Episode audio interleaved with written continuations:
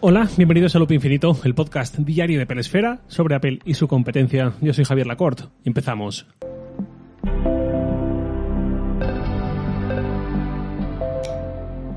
Bueno, fin de los misterios. Apple envió ya las invitaciones para la presentación de septiembre, el 7 de septiembre, miércoles, que podamos dar, eh, podemos dar por sentado que es la que desvelará la super filtrada hasta la saciedad familia de los iPhone 14, seguramente también nuevos Apple Watch y quién sabe si algo más, algún iPad o algo así, o si en cambio eso quedará ya reservado a otro evento posterior. El 7 fue la fecha que anticipó Mark Gurman y creo que solo Mark Gurman, nadie antes que él mencionó el 7, todos pensábamos por puras cábalas, sin información de ningún tipo, que iba a ser en torno al 12, 13 de septiembre, pero finalmente el 7, esto es lo que siempre os digo, es la diferencia entre tener información o hacer suposiciones, ¿no? Gurman suele acertar mucho porque él tiene información, no hace suposiciones y así lo dice. Bueno, el iPhone ya quedó muy atrás la época de sorpresa, de como mucho alguna filtración suelta o de cuando la historia del iPhone 4 perdido en un bar y encontrado, bueno, que acabó en las manos de Gizmodo. Del iPhone ya sabemos un montón de cosas antes de su presentación, todos los años ya estamos acostumbrados, aunque es mi obligación recordarlo. Suele ocurrir que hay algo que dábamos por sentado que iba a llegar, eh, porque las filtraciones lo repetían y tal, y eso no llega finalmente, y en cambio hay alguna sorpresa que sí llega, aunque nadie la tenía en las quinielas. En primer lugar, dentro de todo lo que sí podemos dar como casi por sentado, muy filtrado con varias fuentes de origen, es que este año habrá nuevamente cuatro modelos, pero cambiando totalmente el esquema. Si en 2020 y 2021 vimos mini, base, por decirlo así, Pro y Pro Max, este año tendremos base, base Max, Pro y Pro Max. Es decir, dos tamaños en vez de tres para cuatro dispositivos ese iPhone Max a secas me huelo que puede ser protagonista y esto no es tampoco ningún tipo de información privilegiada, sino que obedece simplemente a ver mi entorno, a ver lo que dice la gente aquí y allá y a ver cifras de ventas. Si algo sabemos es que a la gente nos encantan las pantallas grandes. El matiz creo que es que nos encantan las pantallas grandes, pero no tanto los móviles grandes. No sé si se me entiende. Hay quien reniega un poco diciendo que su móvil es demasiado grande, que no le cabe en tal sitio, que a veces es manejable, pero lo sigue teniendo y se volverá a comprar ese mismo tamaño porque aunque a nivel de diseño físico un móvil de casi 7 pulgadas, 20, 21 menos, sea demasiado grande, he dicho 20, 21 menos, 18 no menos, bueno, las ventajas de las grandes pantallas suelen compensar. Si además hay otra ventaja inherente que es una batería muy buena porque es mucho más grande y compensa el aumento de pantalla, pues ahí tenemos la clave, caso del 13 Pro Max que ir más lejos.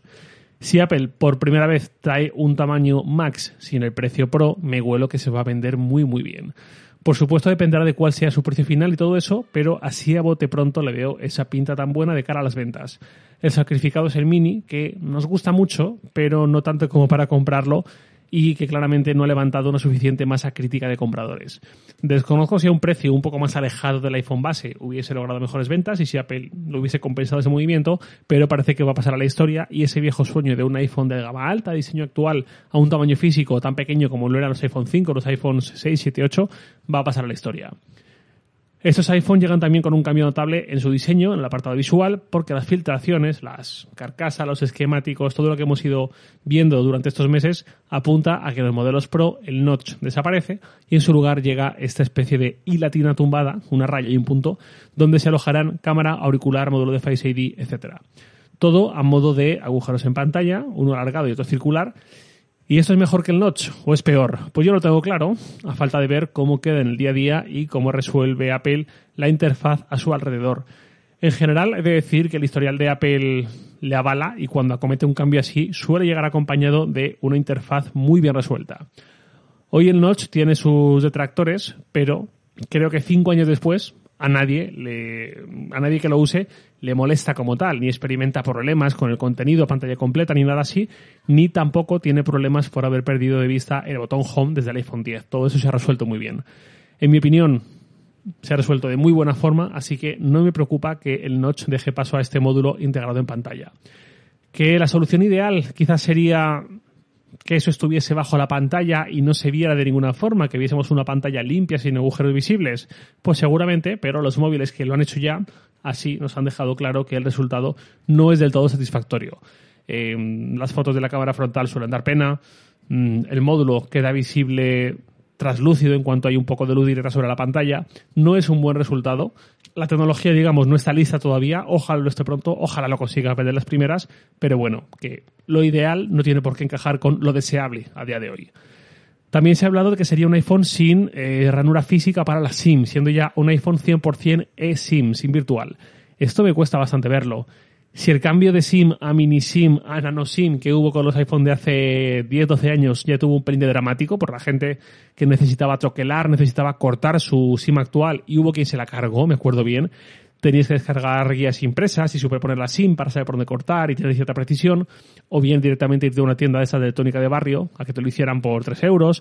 Luego las operadoras ya empezaron a hacer en sus propias tiendas hasta el momento en que ya todo el mundo tenía nano SIM y todo el mundo cambiaba de móvil sin ese problema. Si eso fue un pequeño drama, pasar de repente solo a SIM virtual, eh, pues bueno, es algo que yo últimamente, tanto con O2 en España como comprando una SIM virtual para México, pude hacerlo enseguida y cero problemas, pero no me da la sensación de que la gente a nivel masa, digamos, estemos todavía listos para una transición así. También es cierto que un nuevo iPhone no significa una adopción masiva y repentina. En España la cuota de Apple, la cuota de mercado, es de entre el 10 y el 15% en su mejor trimestre, aunque yo tengo mi teoría de que una cosa es el porcentaje de iPhone en el cuota de mercado, digamos, y otra es el parque móvil, ¿no? De toda la gente que tiene un móvil ahora mismo en España, ¿cuántos tienen un iPhone? Esa cifra es seguro que es mayor, al menos un 20% quizás, porque el iPhone tiene una vida útil más larga. Un Android, sobre todo barato, se deja en un cajón cuando se deja de usar sin ningún problema.